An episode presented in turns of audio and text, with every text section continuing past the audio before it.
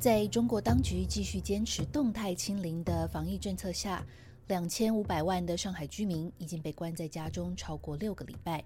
对他们当中许多人来说，不仅行动自由被限制，更难受的是发声的权利也受到剥夺。浦西静安区的李先生已经在他一居室的公寓里待了四十多天。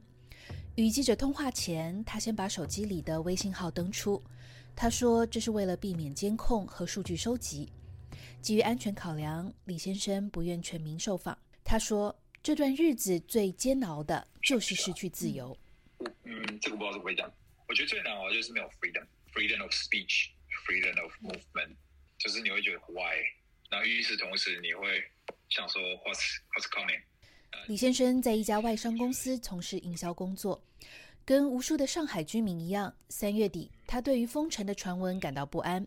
仍听信政府说这是暂时的举措，直到封城期限一延再延，他突然发现自己在这座富有的国际大城里，必须靠着抢菜为生，日日担心转阳后会有大白上门把他拉去方舱，还有种种难以理解的防疫手段，到最后连质问都要提心吊胆。的权益在减低之外，在灌输你说这个是正常的，然后到现在。把你家的门敲开，把你拉走，这个都正常。我就觉得哇，其实是来，这个是电影嘛。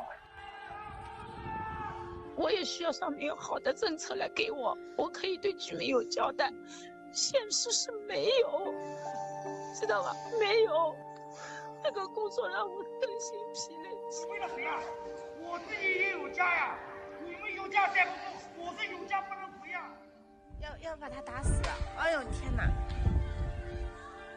四月二十二日，一部名为《四月之声》的六分钟短片，像暴风骤雨一般席卷海内外的社媒平台，尤其是在中国的社交媒体微博、微信平台上出现现象级传播。网络传言被删除前一天就超过四亿的观看数。这个视频汇总上海封城后人们上传到社媒上的普通居民遭遇各类生活困难与不公的真实录音。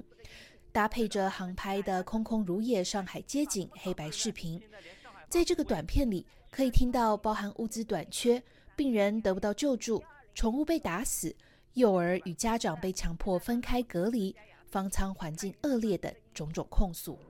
目前我们上海没有封城，现在也不必。视频以三月十五日和二十六日的上海疫情发布会作为开头，当时官方保证不会封城，而这个官方保证与接下来一个多月残酷的封城形成讽刺的对比，引发网友共鸣的《四月之声》很快被互联网公司及当局全面封杀，但是无数的网友用各种方式接力转发，企图绕过审查。最后，视频作者发文称，因为发现视频的传播速度以及范围已经超出预料，加上观众对影片的解读与他制作的原意相去甚远，他决定自行删除视频。但这个声音就是呃上面最讨厌的声音，所以一定会想办法把它给知道来 clean up。然后我是不知道他，他虽然台面上这样说，但我不知道他私下是怎么被照顾。李先生观察。在那个网友接力转发《四月之声》和其他相关文章却被消失殆尽的周末之后，上海朋友圈的气氛从愤恨不平转变成更多的恐惧。他说：“经历了这段封城，他对自由这件事有不同的明白。”被封锁在家的上海人很快发现，中国式的审查跟防疫政策很像，没有标准与底线。但聪明的上海人或更广义的中国网民却不断变换着形式，执意要把心中的愤怒表达出来。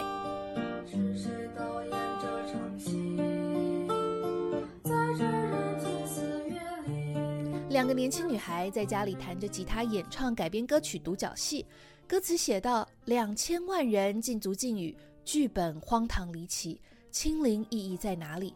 这个视频遭到全网删除。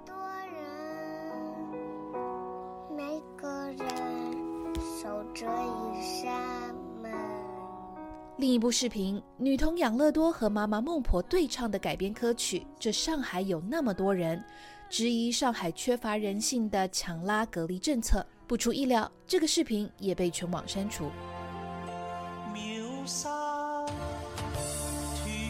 就连一首网友改编的《上海滩菜之歌》，自嘲着缺货的日常，询问几时到货，也遭到删除。总部设在中国的网络审查观察网站 Great Fire 共同创办人史密斯告诉本台。Uh, creative content like songs and videos have a greater likelihood of going viral. 歌曲和视频等创意内容更有可能传播开来，它们有时比文字更强大，而且可以触及情感。审查单位知道中国人使用创造性的手段来规避审查限制，因此他们也在锁定删除这类素材。面对快速的审查机器，上海民众用新的方式记录疫情和表达不满。录音、音乐、改编歌曲几乎成了一种新的记录上海封城的艺术形式。研究音乐审查的英国卡蒂夫大学讲师林真宇告诉本台：“现在上海这个情况的审查，其实也有一种可能，它会创造一些新的论述的形式。”他例如说，表达上可能会用比较暧昧的方式去诉说，会用一种看起来好像比较乐观，但其实是一些无奈这样子的表达的方式。我觉得在这次上海的一些音乐相关的音乐作品里面，好像能够看到有这样子的通信。审查的过程中。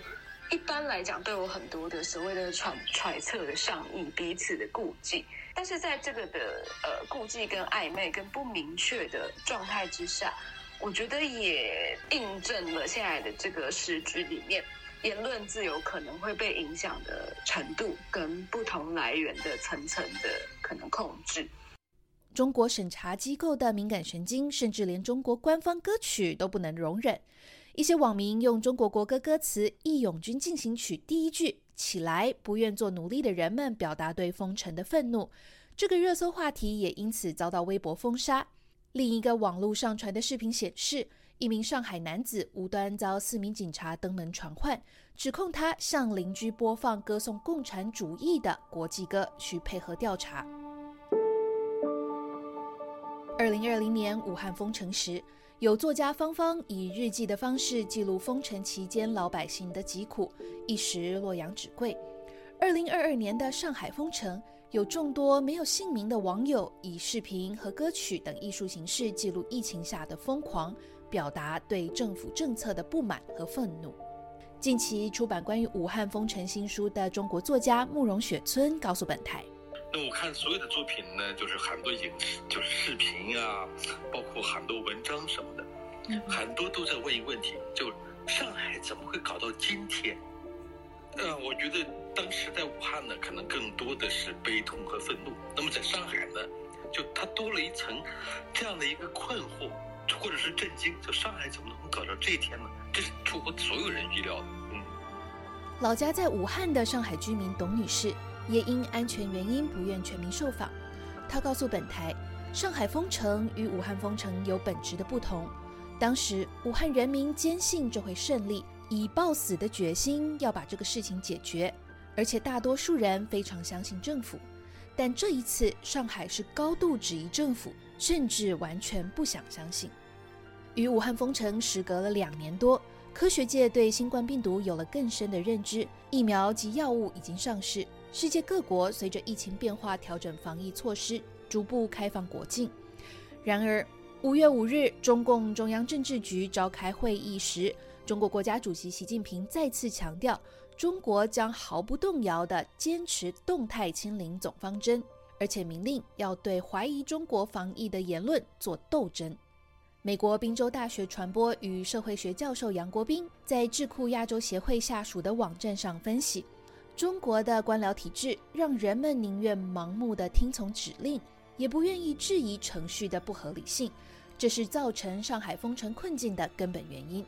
慕容雪村说：“啊，我觉得从两年前的武汉到现在的上海，或许到未来的北京，这个政府呢，并没有学到太多的有用的知识，只是学会了如何控制社会，用什么样的方式控制人们、控制人民、控制社会，而。”我觉得变本加厉的残酷。李先生把上海视为引以为傲的家，他说：“这座城市的开放与包容，让他仿佛是全中国最不像中国的地方。不过，一场封城证实了这样的自由如此脆弱。”他说：“来，就是上海已经不会跟以前一样了，这个我们都还蛮清楚的。只是它会变得到什么地方、什么 level。”他说自己跟身边的朋友都待不下去，有的已经想办法出逃了。自由亚洲电台记者唐佳杰，华盛顿报道。